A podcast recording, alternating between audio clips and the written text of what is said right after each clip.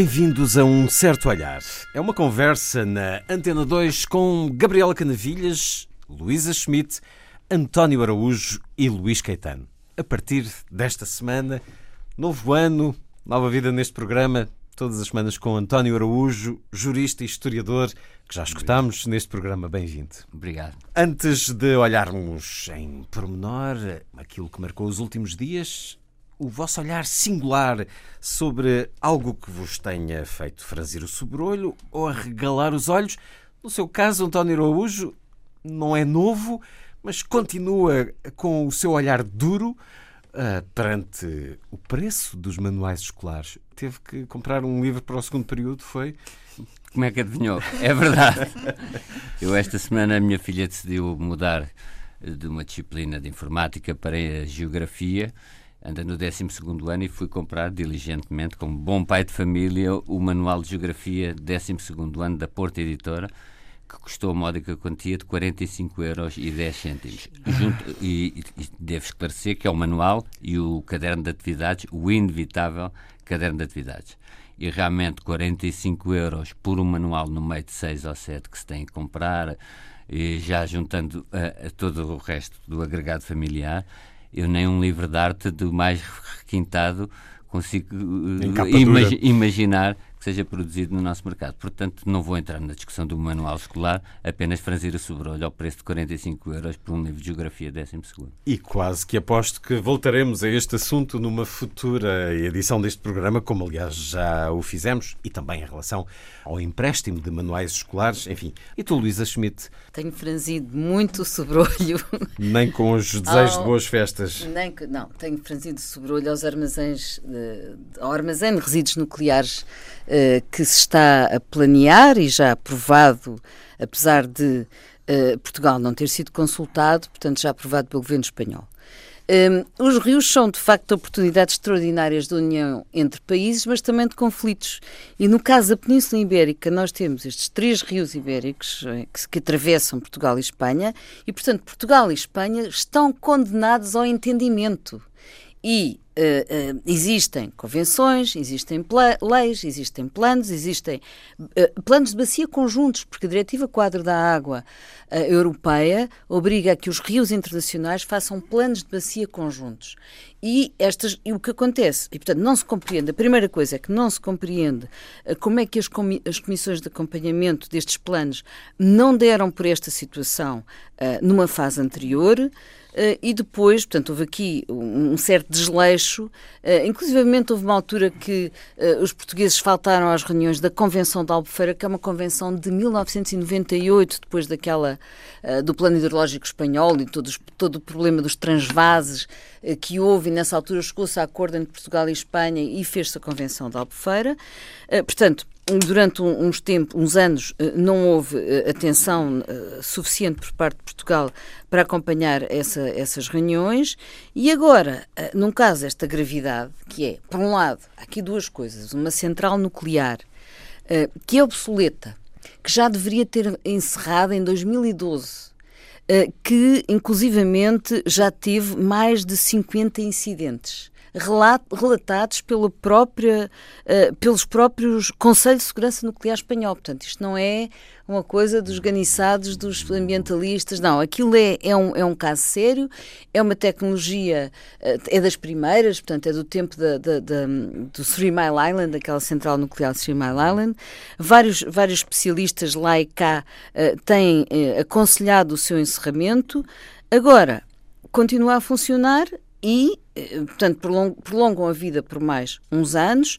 E o que. Se, o que do, do, há aqui um problema que é uh, a questão do desmantelamento. Hum. Desmantelar uma central é uma coisa muito cara. Também falamos aqui e, disso. Não, mas é obrigado. Mas é que. A Gabriela os, dizia nesse programa que não era possível sequer. Não, é.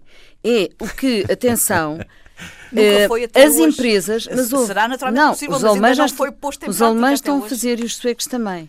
Agora, as empresas têm de criar um fundo de reserva para cobrir as implicações do seu encerramento. Neste caso é a. Iberdrola, a Ende- a Endesa e é uma outra. E estamos a Mas- mas assistir a não, uma mas que é crispação certo- nas relações Portugal-Espanha por causa disso? Só para dizer, ninguém se percebeu se eles criaram esse fundo. Eu tenho as maiores dúvidas e acho que esse é um dos problemas. É que não devem ter um fundo para a encerrar. Talvez com os lucros do último ano. Eh, pois, mas, mas outra coisa eh, importante é que eles vendem, vendem, ganham muito dinheiro a vender aquela energia que nem sequer é muito necessária para a Espanha, porque a potência da Almaraz é de 2.093 megawatts e a produção elétrica total em Espanha são 100 mil megawatts. Quer dizer, nem sequer estamos aqui a falar de, um- de uma coisa eh, muito importante em termos do, do, do, que é, do que é a necessidade de produção de energia em, Espanha. Agora, os resíduos, o segundo aspecto, que é o que está agora aqui em casa, é que os resíduos nucleares são a maior dor de cabeça para todos os países eh, que têm centrais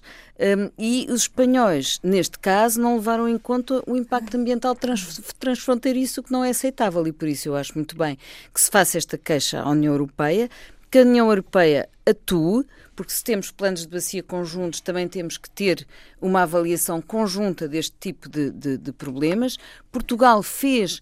Eh, analisou o estudo de impacto ambiental feito em Espanha, que deixava imenso a desejar, e fez uma avaliação, a Agência Portuguesa do Ambiente fez uma avaliação eh, desse, desse mesmo estudo e encontrou inúmeras falhas. Portanto, não é aceitável que isto esteja a passar neste momento e eu espero, Quer dizer, que a governação é uma coisa civilizada, é o que nos distingue da selva, e portanto, e, portanto eu espero que os governantes eh, não se comportem como predadores e que cheguemos aqui a um entendimento, não é? Eh, Não pode ser, quer dizer, esta, esta, esta questão não se pode colocar, eh, nem que para isso eh, seja preciso pôr os parlamentos em conjunto, conversar, inclusivamente até acionar a relação ótima entre os reis de Espanha e o nosso presidente. Essa é que é essa. Hoje não vamos falar de Trump, falar em predadores e em selva. Teremos muitas oportunidades ao longo Mas não tens o do teu ano. momento Trump. Pois não tenho um momento de Trump. Nunca se sabe. Façamos Nunca se eh, sabe. uma primeira edição mais higiênica de um certo olhar. Onde recaiu o teu olhar nos últimos dias, Gabriela Canavilhas, com Recaiu, destaque? recaiu com satisfação ah, na Declaração Universal da Igualdade de Género, que é um documento que está a ser preparado por uma equipa portuguesa, liderada pelo professor Rui Nunes, ah, de- do Porto, que te- apresentou ontem à Unesco e é um documento que ganhou um concurso público internacional em que participaram 120 países. Esse documento foi entregue na Unesco e será, ah, entrou agora, portanto, em discussão pública e nos próximos meses haverá- irá ser enriquecido com o contributo de vários países ah, com culturas diferenciadas e que têm, naturalmente, sobre esta matéria, ah, enfim, visões diferentes sobre a igualdade de géneros e, quando for aprovado, será uma nova bandeira de grande importância e que irá ah, servir de referencial para as políticas públicas no mundo. De que forma Ah, No que prática? respeita, por exemplo, à educação, na saúde, no planeamento familiar, a nomeação de cargos públicos e políticos e ah, não só, por exemplo, também nas questões de igualdade de géneros no mundo laboral, nas entradas nas carreiras profissionais, na formação profissional, na ascensão na carreira e na ascensão aos lugares de topo. Através de políticas de sensibilização ou do Não, estabelecimento não, de é uma carta de direitos eh, humanos. Portanto, é uma declaração universal de igualdade de géneros Não, aprovada sem implicação jurídica. Uh, sem implicação jurídica, mas aprovada no quadro da Unesco, Hum. com os auspícios da ONU. Portanto, passa a ter uma, uma importância Uma uh, uh, como até hoje nunca teve e tem uma matriz portuguesa, o que só nos pode orgulhar. E isto vai, por coincidência, ao encontro da tomada de decisão do governo desta semana de propor uma lei que vai exatamente no mesmo sentido, com o objetivo de todos, um, todos os- as empresas do setor empresari- empresarial do Estado e as empresas cotadas na Bolsa, a partir de janeiro de 2018, co- eh, através desta aprovação desta lei, passam a ser obrigadas a ter 33% de mulheres. Portanto, há aqui, de facto, uma conjugação de esforços em termos nacionais e a partir deste, desta Declaração eh, Universal de Igualdade de Género, em termos internacionais, que aproxima eh, as mulheres e os homens de um mundo em que todos partilhamos e que até agora eh, estava, sobretudo, a ser comandada pelos homens. A Arábia Saudita também. Não sei se, se irá naturalmente. Mas propõe medidas concretas em termos de cotas, de, de, ou é uma mera declaração de intenções? É uma declaração de princípios. E essas declarações de princípios são, para já, importantíssimas como referencial. Ora, tu esta semana quiseste ajudar-me a fazer melhor o programa porque propus-vos olhar algumas perspectivas pouco equilibradas. Nesta altura em que tantas vezes os média fazem a análise do ano que termina e a antevisão daquele que começa, o Jornal Público fez capa com a opinião de 10 homens. Eh, destaque sublinhado no cabeçalho. Aqui temos Rui Tavares, Bagão Félix, Francisco Assis, Carlos Fiolhais, eh, Francisco Teixeira da Mota. 10 homens. Na mesma semana, a revista Sábado põe em capa as minhas ideias para mudar Portugal, pensadores, para uma estratégia nacional, com seis homens. Eh, do jornal Ramalhianos, a Freitas do Amaral, Adriano Moreira, o Cardeal Patriarca, o Dom Duarte Pio. Aqui estão eles. Ora, é tão flagrante esta discrepância de género quando se trata de apelar ao pensamento, à reflexão, às ideias, chamar os notáveis, aqueles que temos de melhor. O jornal Li, eh, que anda com alguma graça, fez então o mesmo, mas com 10 mulheres, olhando estes exemplos. O que vos pergunto é como é que os responsáveis destes jornais não pensam que talvez fosse interessante não colocar todos os convidados do mesmo, no mesmo género, do mesmo lado da barricada, se calhar eh, quase que convidando-nos a falar de facto aqui em barricada, em dois lados, Luísa Schmidt? Bem, eu acho muito bem. Acho que o papel das mulheres é na cozinha, no fraldário, uh, no tanque. Era, era um livro de sucesso. No tanque da roupa. A mulher na sala e na cozinha, não. grande best-seller Exatamente, eu tenho. Na, na, no tanque da roupa já não é. No tanque da roupa já não é preciso, porque entretanto como é que era aquela de lavar. Como é que era a canção de lavar? Uma lady uh, na ah, sala. Ah, não, Gabriela, então. Gabriela, parece uma mulher. Não, parece. O programa está muito impróprio. Eu tinha a dizer, agora já não é no tanque, que há, felizmente há máquina de lavar, mas atenção à tarefa biorária que as mulheres têm que estar com atenção, que é para poupar dinheiro aos homens. Quer dizer, quer dizer, alguma vez as mulheres pensam? em casa pensam. Quem, tem, quem tem atenção a essas coisas é o meu marido. Da, então, mas isso é uma coisa. Ele é muito estranho. Né? Quer dizer, esta coisa só. só aliás, é muito curioso. Olha, é quando muito quiseres, curioso. podes entrar. É, facto, é muito curioso. Não, não, não. Eu, eu, li um artigo anterior do Rui Tavares, vocês leram no público, em que, ele, em que o título era. Eu vi 2017 e vai ser só homens.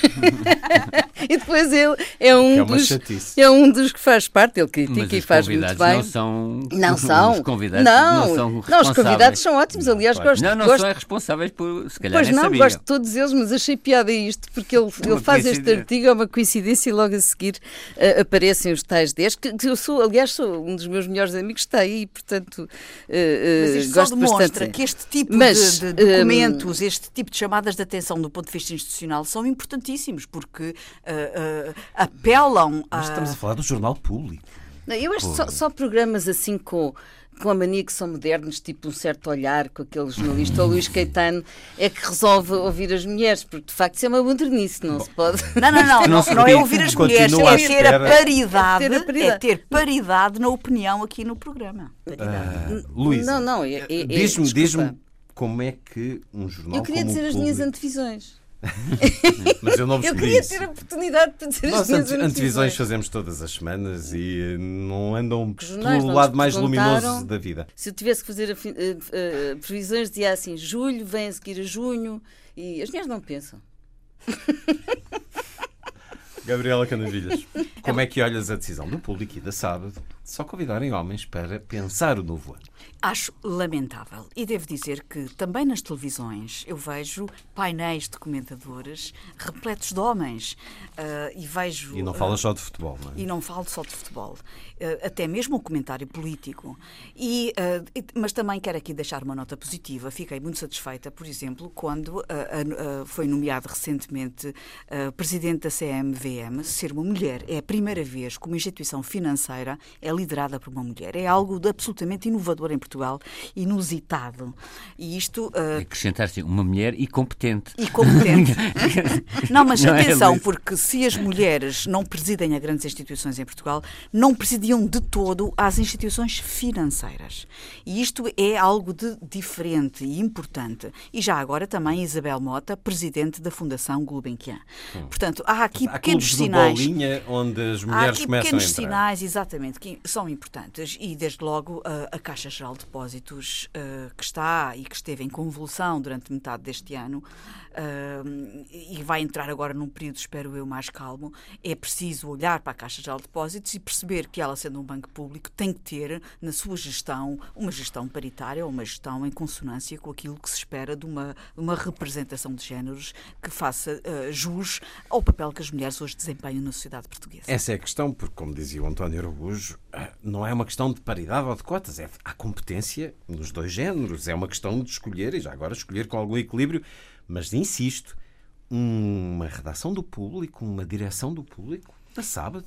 Que mentalidade é esta que atingiu uns jornais média de referência? Eu quero ouvir o que é que diz o homem sobre isso. António, vamos a isso. Mas alfa.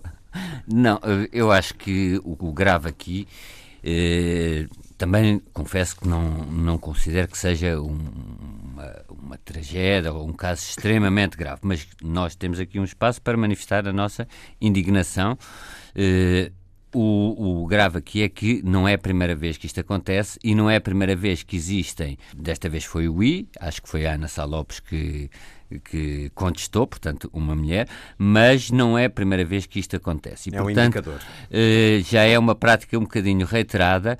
Eu, muito sinceramente, não quero fazer juízo de intenções nem sobre a direção do público, nem sobre a direção da sábado. Isto é, saber se isto foi doloso com intenção ou se foi meramente negligente, o é porque a, é própria, a própria negligência é grave. Isto é, a próprio facto de quando se está a estabelecer um lote de 10 opinadores e, sobretudo, não são em áreas de muito da sua especialidade, é precisamente aquilo que a Luísa dizia, que tem a ver com opinião sobre o futuro. Portanto, aquilo o que se apelou aos comentadores foi que falassem sobre o seu próprio pensamento. Um, um pensamento, é uma, uma antevisão, não é? Não é algo que carecesse de, de conhecimentos técnicos. E mesmo que carecesse, certamente haveria mulheres eh, capazes de fazer. É claro que há uma mudança geracional muito grande.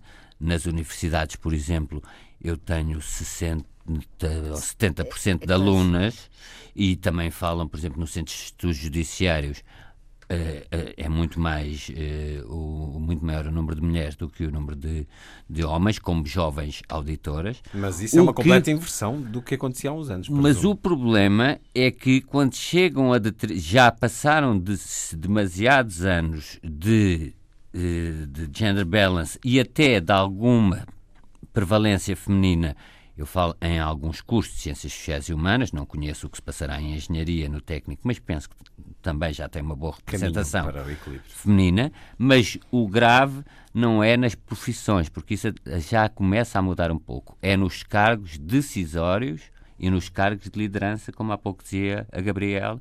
Por isso foi muito positiva a nomeação da Gabriela Figueiredo Dias eh, para a CMVM, ou de Isabel Mota para a Gulbenkian, etc há um bloqueio, nota-se muito, nos cargos superiores de decisão e, pelos vistos aqui, nos cargos de opinião. O que é grave é realmente ser algo que, eh, em que, no fundo, o que se apelava, no, quer no público, quer no caso da Sábado, pode ter havido uma coincidência hum, desastrosa, mas é, é eu talvez não me tenha uh, conseguido explicar muito bem, é que aqui apelava-se precisamente ao pensamento, à reflexão não era algo sobre muito técnico em que possa haver um alibi e dizer ah, escolhemos estes porque e é um, caso, cinco, é um caso desses já cinco vamos. grandes especialistas. Mas, mas por isso é que nós podemos agora dizer as nossas antevisões como mulheres ou não.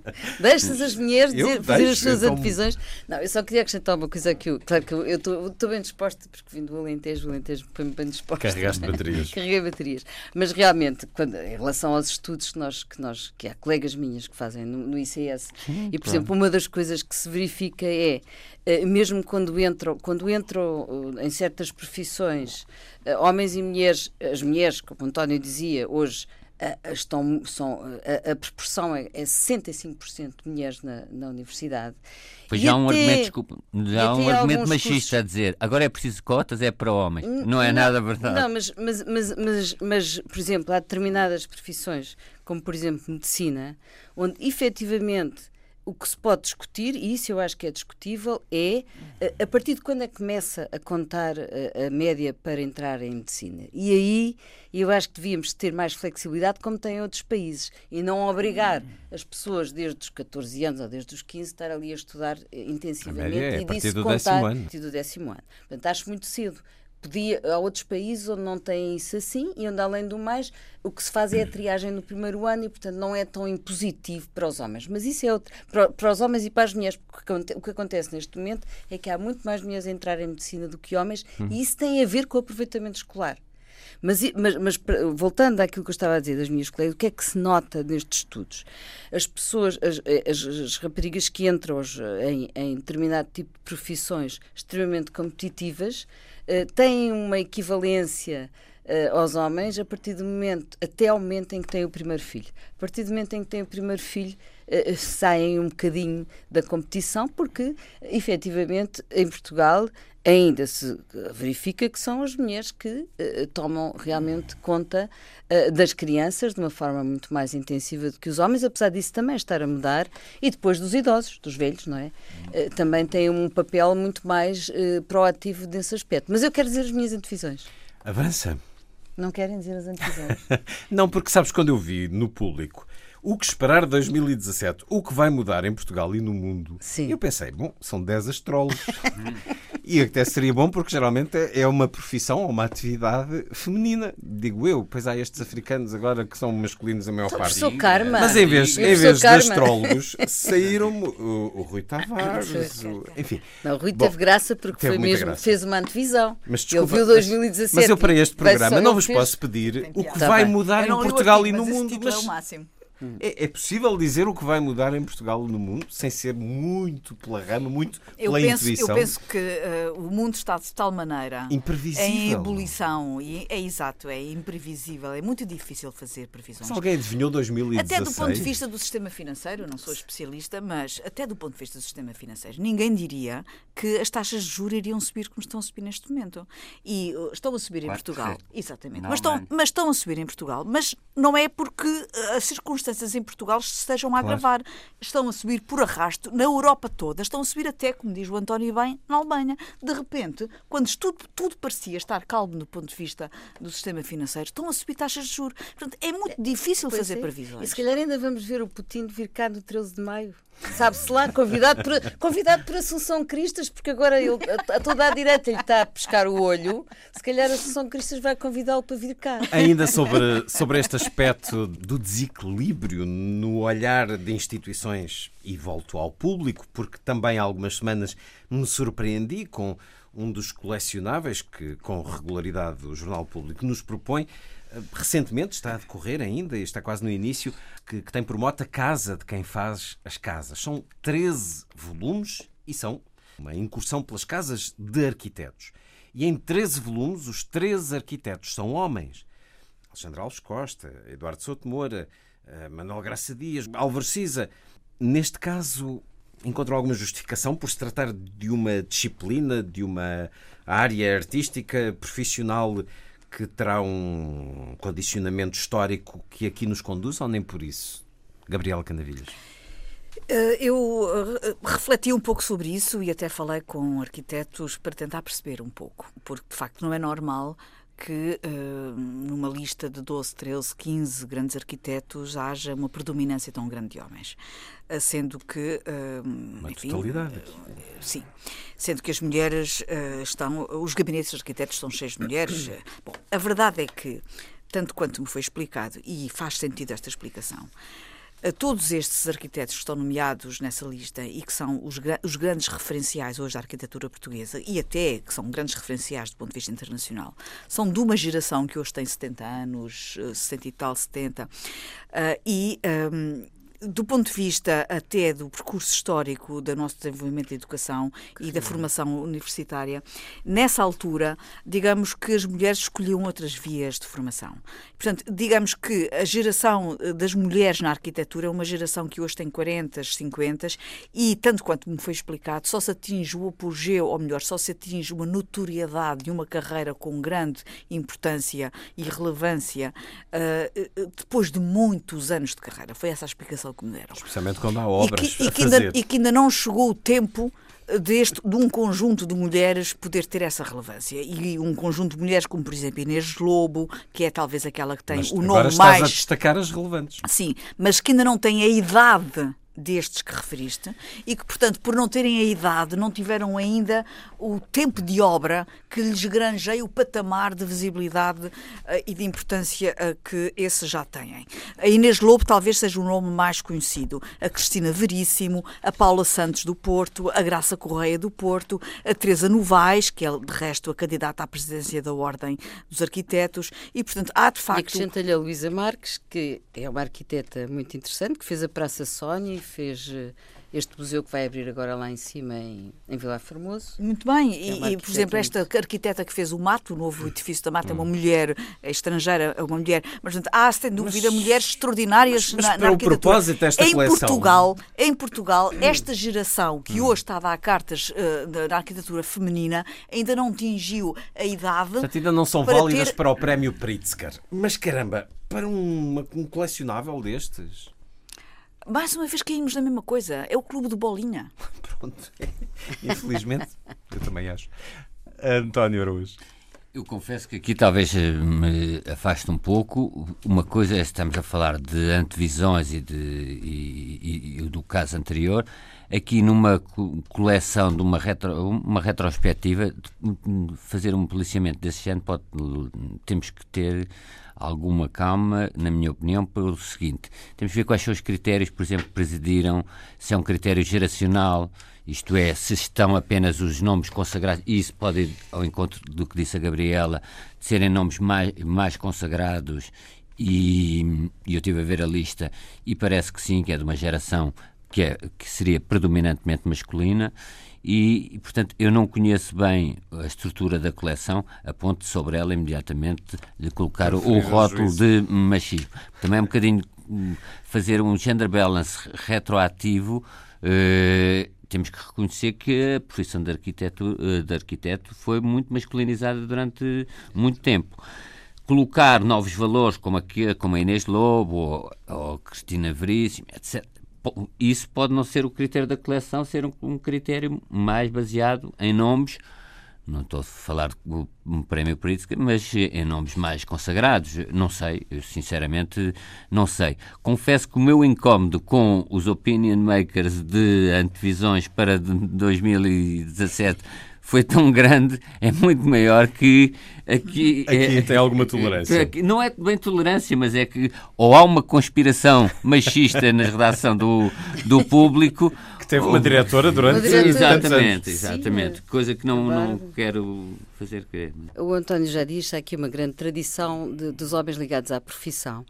E, e, e de facto, sem querer ser uh, reducionista, eu acho que há aqui dois fatores que são importantes acrescentar. Uma é uh, o meio profissional da arquitetura está em larga medida ligado ao setor do imobiliário. E isso é poder. E o poder é masculino. Eu acho que há aqui um lado, há um lado que se prende com isso. E depois há ainda outra questão, que é o setor das obras, ele próprio é dominantemente masculino. Desde o arquiteto aos engenheiros. Espera aí, não está, não está, desculpa. Não, desculpa, deixa-me acabar. O setor das obras, não, não há nada qual traço, qual risco. O setor das obras é dominantemente, não, dominantemente masculino, desde o arquiteto, é? Os engenheiros, agora há cada vez mais engenheiras e isso a esse nível está a mudar, mas durante muito tempo foram os engenheiros e depois os pedreiros. São todos homens, quer dizer, é um setor que uh, começa na, no imobiliário, o setor do imobiliário começa na construção e vai de lá de cima até cá embaixo, é tudo realmente um segmento uh, de poder no mundo que está muito ligado, que é transversalmente masculino. E eu acho que isso tem a ver também com isso. Há uma questão que há pouco falamos na crescente feminização de algumas profissões e, sobretudo, no acesso cada vez maior das mulheres ao mercado de trabalho e, antes disso, ao mercado uh, universitário. E há vários estudos que comprovam que são os, uh, que é realmente os estudos que são os estudos universitários que garantem maior empregabilidade, maior sucesso profissional, etc. Tenho algum receio, e, e, o que não significa, que fique muito claro, que eu defenda o regresso ao, ao, das mulheres a casa, mas tenho algum receio que haja, que, não. que, haja um, que, que, haja aqui uma inversão. Não, mas é mais fácil mudar de comportamentos que mentalidades. Que haja uma inversão na distribuição conjugal dos papéis em que passem os homens a ter menor rendimento a ter, e que haja tensões no, uh, até do ponto de vista de violência doméstica. Isso pode haver. Isto já, é, já o, está a existir em alguns o, setores. Como sabemos, a violência doméstica é algo que é muito mais transversal à estrutura de classes do que, do que julgamos, não é um fenómeno típico de pobres. O que é que eu, eu não quero fazer uma antevisão para 2017 muito negativa, mas receio muito que o homem, ainda muito uma mentalidade machista, etc., conviva muito mal com uma companheira que tem maior sucesso profissional, uhum. traz mais rendimento para casa, etc. A prazo pode assimilar isso, mas a resposta da violência pode. Agora, eu não defendo. Estou apenas a alertar para não, um dos não, riscos. Mas a nossa esperança é que a sociedade evolua e, é e que questão. saiba receber essas... Não, mas isso tem a ver com o ajuste da, da sociedade e, dos códigos familiares. E se esse ajuste não for uh, dócil, isto é, parte e range e quebra, e aí é uma coisa que pode causar, de facto, fragmentação no, no seio da família. Tem toda a razão. Isso não, não tem a ver é com os arquitetos. Os arquitetos é outra conversa. Ah, não, mas não tem nada a ver. Isso tem a ver com, com o início da nossa, da nossa conversa claro, aqui. Claro, claro. E realmente, por exemplo, há uma colega minha que estuda muito as escolas e, e, e, a, e, a, maneira como as próprias professoras, portanto, há muito mais professoras do que professores no, no ensino primário Sim. e no secundário, e isso, eh, eh, ela, ela estuda isso e é uma pessoa muito independente, portanto, tem uma visão muito interessante sobre esse assunto e diz que isso que faz com que haja uma feminização excessiva das escolas secundárias. Portanto, mais atenção àquilo que é o mundo das mulheres do que àquilo que é o mundo dos rapazes, das raparigas do que dos rapazes. Isso já está a acontecer.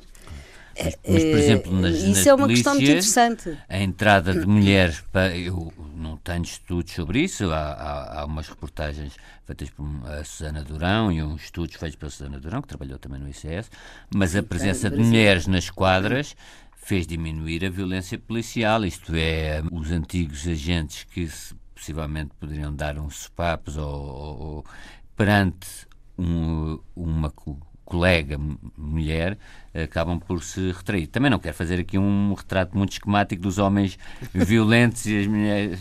Não é isso que se passa, mas mas acho que há profissões em que a entrada das mulheres contribui muito para a remodelação dos próprios, dos próprios códigos e das práticas existentes.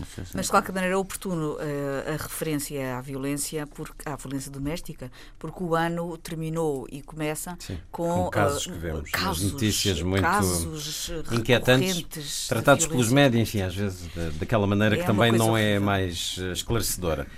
Ora, não antevemos o novo ano, mas uh, sentimos a existência daquele que terminou e sentimos, como é óbvio, a morte de tantas pessoas que eram para nós uma referência de algo, nomeadamente em termos uh, artísticos, uh, de David Bowie, Nicola Breiner, Leonard Cohen, George Michael, Carrie Fisher, Debbie Reynolds, agora na última semana, a propósito da forma como sentimos a morte destas pessoas que se notabilizaram uh, de alguma maneira ao longo da vida. Uh, João Lopes escreveu um texto que deu o título de Quando Encontramos o Silêncio. Diz ele que ao longo de 2016 a sucessão de mortes de grandes figuras do espetáculo foi alimentando uma pobre religião mediática. Refere à agitação social da internet perante cada uma das notícias, cada um dos acontecimentos, cada uma das pessoas que ia morrendo há em tudo isto uma formatação emocional que importa identificar. Porque que estes que eu referi há pouco tiveram um sublinhado que Jacques Rivette, Harper Lee, Humberto Eco, Michael Cimino, Abbas Kiarostami ou Eduardo Albi não tiveram. Termina dizendo a nossa cultura virtual sente-se atraída por tudo o que é catastrófico, mas não sabe lidar com o silêncio da morte, esse silêncio que nos deixa sem palavras. Perguntei-vos a partir deste texto se merece reflexão, na vossa opinião, a forma como estamos a lidar com a morte destas figuras públicas, esta pira erguida aos mortos nas redes sociais, nos média. Estamos aqui perante uma sociedade do espetáculo em versão post-mortem, a tal formatação que o João Lopes refere. António Araújo. Não, eu acho que aqui os casos que são referidos e, e que podem impressionar muito é só porque são vedetas mundiais, o David Bowie.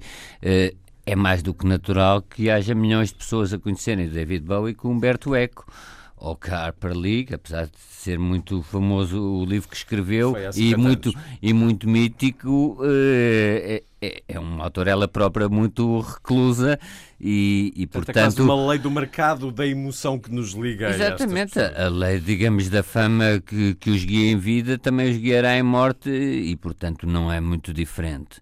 O que se está a, a passar, talvez, é uma curiosa, uma espécie de nascimento de uma literatura terminal, se quisermos. São cada vez mais os, uh, os, testemunhos de desigual qualidade, obviamente, os testemunhos, desde o Christopher Hitchens, cá tivemos o caso de Paulo Varela Gomes, uh, e depois temos outros de, de qualidade muito duvidosa. Próprio, sim, próprio de David Bowie fez isso literatura também, de, de, moribunda. moribunda, de certa forma. Agora, em, relação ao facto de terem morrido este, eh, se tivéssemos estado a falar há um ano, se calhar lembrávamos do Michael Jackson, todos os anos morrem, morrem vedetas. O que aconteceu foi que 2016 teve a coincidência de, de, de, ter visto partir um número considerável de figuras públicas e figuras conhecidas do mundo do espetáculo. E isso uh, fez aumentar, digamos assim, o voyeurismo, digamos, de, de de, do acompanhar da morte. Uh, agora, eu, ah, não há dúvida que já temos falado aqui muitas vezes disto, da voragem dos mídias, a forma como, uh, não só as redes sociais, mas a forma como os mídias vão atrás do sucesso do, daquilo que está a dar, para, para usar uma expressão mais, e, portanto, mais final. exacerba, prolonga, eleva aos píncaros o este, este sentimento de um luto, mesmo que seja o nosso luto de enquanto, apreciadores enquanto, de música ou de um escritor, em vez de ser algo pessoal das televisões, Sobretudo das televisões, enquanto sentirem que há um espectador, ou dois ou três, eh, vai-se voltar a falar do assunto e vai-se ver outra Mostrar vez imagens, de, outra, de outro ponto de vista, de costas, de frente, de lado. Quer dizer, a ideia é prolongar a ideia da audiência, das audiências. No fundo, as pessoas também uh, gostam de ver e gostam de acompanhar, porque uh, o próprio sistema sistema uh, de informação uh, e da mediatização faz com que as figuras públicas se tornem um bocadinho uh, família de lá de casa de todos, de todos os consumidores. As figuras públicas acabam por passar a pertencer ao universo doméstico de muitas pessoas, sobretudo as pessoas mais solitárias ou as pessoas com menos, com menos uh, leituras diversificadas, com menos pontos de interesse. E essa relação doentia que, que, se estabelece com um foco muito direcionado para figuras públicas tem perversidades enormes. Todas estas relações dos consumidores com uh, esta, uh, os mídia nessa perspectiva uh, são viciantes e é nesse, nesse ciclo vicioso que eu enquadraria a forma como os mídias depois fazem prolongar os adeuses a estas pessoas que se tornaram lá de casa de todos nós e que depois partem e essas partidas são levadas ao extremo e prolongadas, prolongadas, prolongadas. Bem sabemos nós como em todos os média há obituários feitos, preparados, e às vezes guardados durante décadas. Achas que os média começam a criar esta secção Uh, obituário barra uh, celebração da morte até ao exagero, Luísa Schmidt? Eu devo dizer que acho normalíssimo os média e as redes. Acho, normal, acho normalíssimo os mídia falarem dos mortos do ano e que dê importância ao tema Isso, isso sempre se fez e acho que é, é, é normal fazer-se. O problema, o problema talvez seja não haver um tratamento equivalente uh, do tema. E, de facto, aí os mídias alimentarem-se a si mesmo falando apenas dos ídolos que criaram e esquecerem os mais importantes. E, por exemplo, quando uh, desaparece uma personalidade como Humberto Eco, que foi um grande pensador do mundo, é importante pensar o que perdemos, uh, o que é que a cultura mundial perdeu o que é, e o que é que precisamos para seguir a herança de Humberto Eco. Acho que isso é que era, era interessante dar esse, dar esse passo à frente. A rememoração não pode ser apenas uma listagem. É preciso pensar em que é que a vida das sociedades ficou mais empobrecida por terem desaparecido algumas personalidades. Aí, claro, há uma questão editorial dos mídias, porque é que dão mais relevância a uns e não dão a outros, uh, e é importante falar, e é importante nesse, nisso que se fala, tomar o pulso ao que, ao que é que efetivamente perdemos. E, e, e ficarmos impelidos para não perdermos algo da herança de algumas dessas personalidades. Eu falei do Humberto Beck, mas também posso falar do Leonardo Cohen, David Bowie a outro nível. São, são pessoas que foram muito importantes uh, na sociedade moderna e atual. Acho e valoriza, que deve ser... Valorizar o que fizeram. Só fazem falta estas pessoas a quem os conhece ou a quem os conhecia.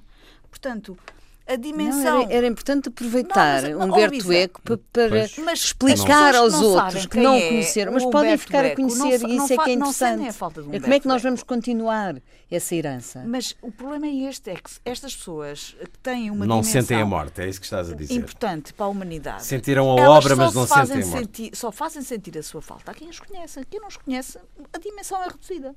Mas é uma oportunidade para fazer prolongar esse alimentar esse conhecimento. Eu acho que há aqui uma, uma certa confusão entre, entre, o que estamos a falar, ou que devemos falar, é de vedetas quando foi. E este ano até não tivemos a morte de vedetas. A palavra vedetas, é vedetas não, vedeta porque é muito. É uma, uma, expressão que saiu um bocadinho de moda, mas que é muito certeira. Não, porque eu queria retomar um bocadinho o que o Edgar Moran disse sobre as estrelas. É, portanto, uma coisa muito das estrelas. E, e por acaso, este ano não houve como o Ayrton Senna, cujo funeral foi transmitido, ou, ou a Lady, Di, Lady Di, etc. Aqui, portanto, temos que ver. Há uh, um nicho que é composto realmente pelas tais vedetas ou celebridades uh, de nível tipo mundial uh, e, e esses há realmente um certo voyeurismo a acompanhar os seus, os, os, seus funerais e tudo.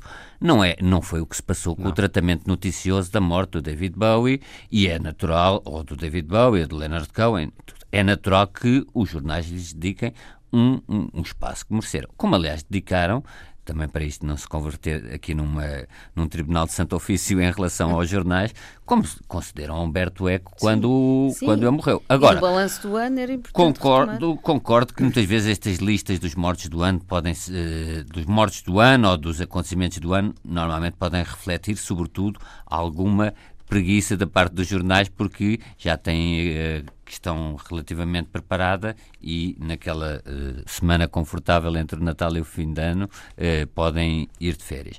Agora, não concordo muito com o que disse quer a Luísa, quer a, a Gabriela, em que não, há, não haverá muito mais pessoa, muito, pessoas que vão passar a interessar-se pelo Humberto Eco por, por ter surgido uma notícia, um obituário desenvolvido mais importante é a reedição e a edição das obras dele que está aqui a ser feita.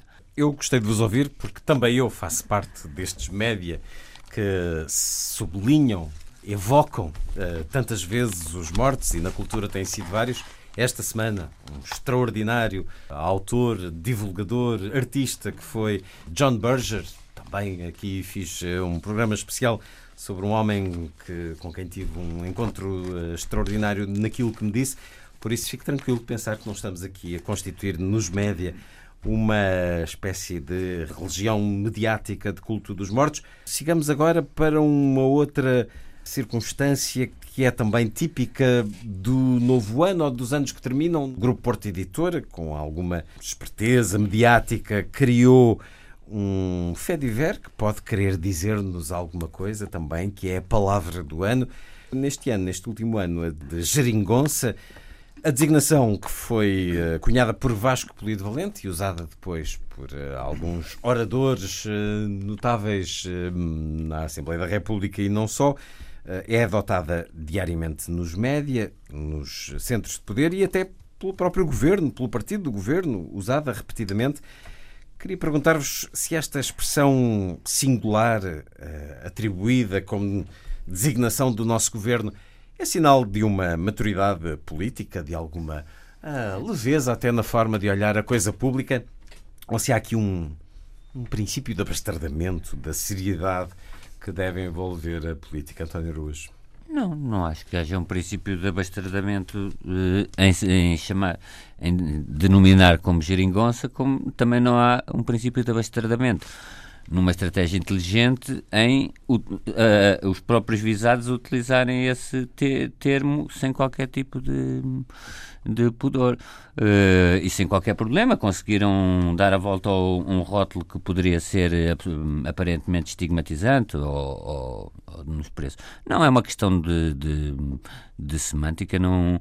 Não deixa acho, de ser surpreendente. Acho que o mais interessante é o dispositivo uh, comercial e de marketing de. Houve, houve um, já foi escolhido a pós-verdade noutras publicações. Sim. Agora escolher a, a geringonça, que é um, acho que é um dispositivo. É, é mais interessante perceber uh, como é que um grupo editorial uh, que edita dicionários, exatamente, e o faz pegando neste termo para precisamente nos motivar a interpelar a ter aqui uma, uma discussão que, quanto a mim, não, não faz muito sentido. É, faz parte da normalidade democrática. Não é revelador eh, este fé diver do Grupo Porto Editora Gabriel Canavilhas, de alguma circunstância que de facto marcou o último ano, que eh, a estabilidade governativa se tivesse mantido apesar de uma formação não tão habitual, eh, nomeadamente nos cânones europeus? A melhor maneira de neutralizar o achincalhamento é brincar com,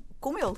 E, portanto, uh, foi a forma como, de alguma maneira, os partidos que compõem a dita geringonça uh, acabaram por a aceitar, a acarinhar e, uh, embora eu pessoalmente não lhe acho, não acho muita piada, mas quem achava piada e quem inventou a geringonça foi o grande António José da Silva.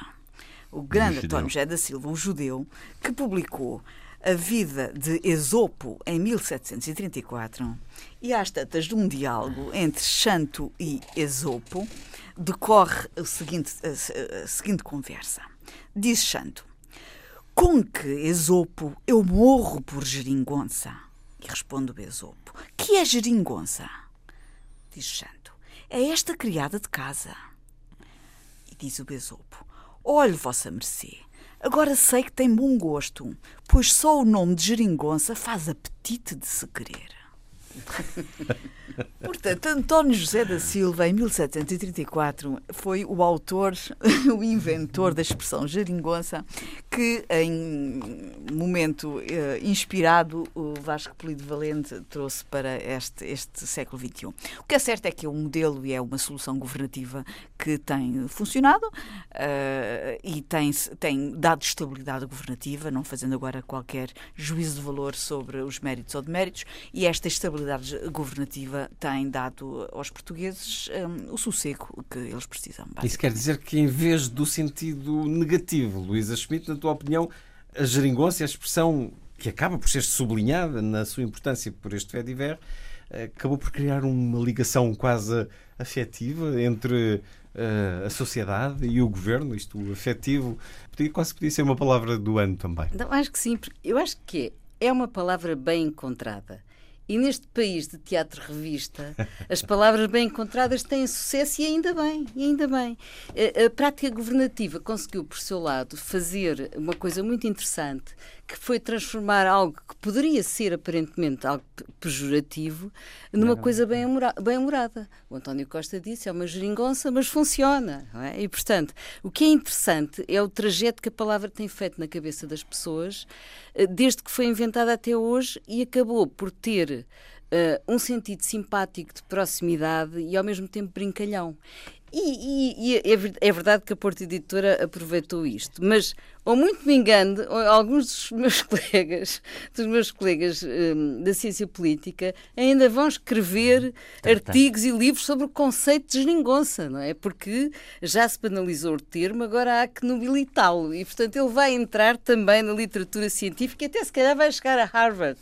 Vamos imaginar. Eu gostava de saber ainda é explica, Não, não, espera. É ainda, podemos, ainda, ainda, podemos ver um, um artigo cheio de impact factor, The Concept of Geringonça and the Antropoceno, ou qualquer coisa com o, prefácio do, do, do, do, Tony Blair a falar a terceira via, da terceira via a Geringonça. Portanto, a Geringonça vai chegar aos manuais. É, mas eu gosto, mas eu, gosto país, eu estou de acordo com o António Araújo. Uh, acho que a, a escolha do, do, do dicionário de Oxford uh, foi muito mais interessante, muito mais profunda e com muito mais significado. Uh, pós-verdade, pós, pós Tu gostaste de Gingonça? Uh, não, pós-verdade pós tem, tem um.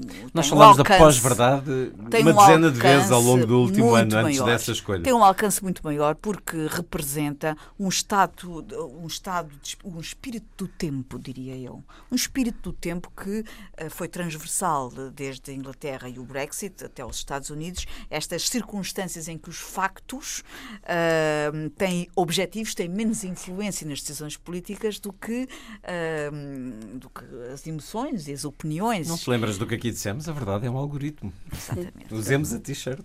Mas daí o é. pós-verdade ser de facto algo com o qual nós nos devemos preocupar. Aí vamos nos preocupar aqui todas as semanas.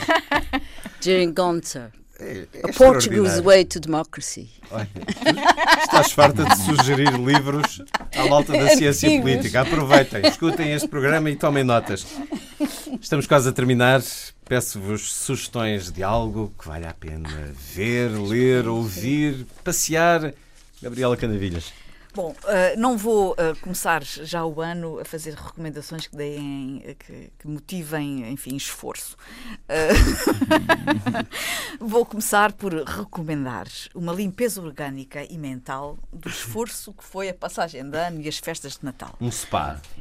não direi spa, não é preciso gastar dinheiro. Basta fazer uma, uma alimentação saudável, caminhar a pé, respirar ar puro e, sobretudo, ter uma atitude serena com a vida ter uma atitude serena em casa. Deixa-me pôr música indiana por baixo. ter uma atitude serena na, na, na, atividade cívica e política. Pensar realmente nos outros de uma maneira mais, eh, mais eh, forte e dar prioridade aos outros. Eu acho que é importante nós pensar no nosso lugar no, no mundo. E o nosso lugar no mundo é pensar que estamos cá para fazer a diferença em relação aos outros. Eu acho que esta é uma maneira interessante de se começar o ano 2017. Damasté. Luísa. e para rimar com o Damasté, eu, eu, não, eu sugiro, eu sugiro uma, uma, um conjunto de, de, atividades que vai acontecer na Fundação Carlos de Gulbenkian e que se chama Isto é Partis. Uh, vai ser entre 12 e 15 de janeiro e são práticas artísticas para a inclusão social Uh, onde se vão mostrar vários projetos uh, que se têm sido desenvolvidos com o apoio da Gulbenkian e com a sua intervenção, até do próprio coro e da orquestra, uh, nas áreas da música, teatro, fotografia, cinema e artes circenses. e essas apresentações vão ser entre 12 e 15 de janeiro e a entrada é gratuita. António Araújo, uma sugestão. Eu também faria umas sugestões à semelhança da Luísa, mais terra a terra do que as da Gabriela. Eu recomendo a exposição Lisboa Gráfica no Convento da Trindade, com reclamos, neons antigos. O Convento da Trindade é mesmo ao lado da Cervejaria Trindade, muitas vezes as pessoas não, não sabem onde está. É uma exposição promovida pelo MUD. O MUD, como sabem, o Museu de Design está em obras e, portanto, agora eh, enquanto está nesse período, eh, vai fazendo em sucursais e é uma exposição muito interessante, obviamente sempre com um olhar nostálgico que, nos, que aqueles neons nos, nos motivam, mas sobretudo o que é notável é o trabalho de recolha eh, de duas pessoas que durante alguns anos, aquilo é de duas pessoas que durante há, vários anos tiveram o trabalho e a paciência de localizar e recolher estes, estes sobretudo estes neons estes reclamos. Do ponto de vista de publicações, eh, também uh, duas pessoas, Anabela e Jorge Valente, que vivem no Luxemburgo, tem, promove uma revista chamada Diaries of. É uma revista de viagens, mas este número 5 é dedicado a Portugal, pode comprar-se em qualquer livraria, passa sobretudo na FNAC, e é uma experiência muito interessante, tem, tem belas fotografias, é uma revista de qualidade. O anterior era sobre Cabo Verde, são portugueses, Anabela e Jorge Valente, e acho que este esforço dos nossos compatriotas deve ser enaltecido. Variadas uh, sugestões para um ano que agora começa. Foi um certo olhar, com Luísa Schmidt, Gabriela Canavilhas, António Araújo e Luís Caetano. Assim, obrigado por estar com a rádio. Boa semana.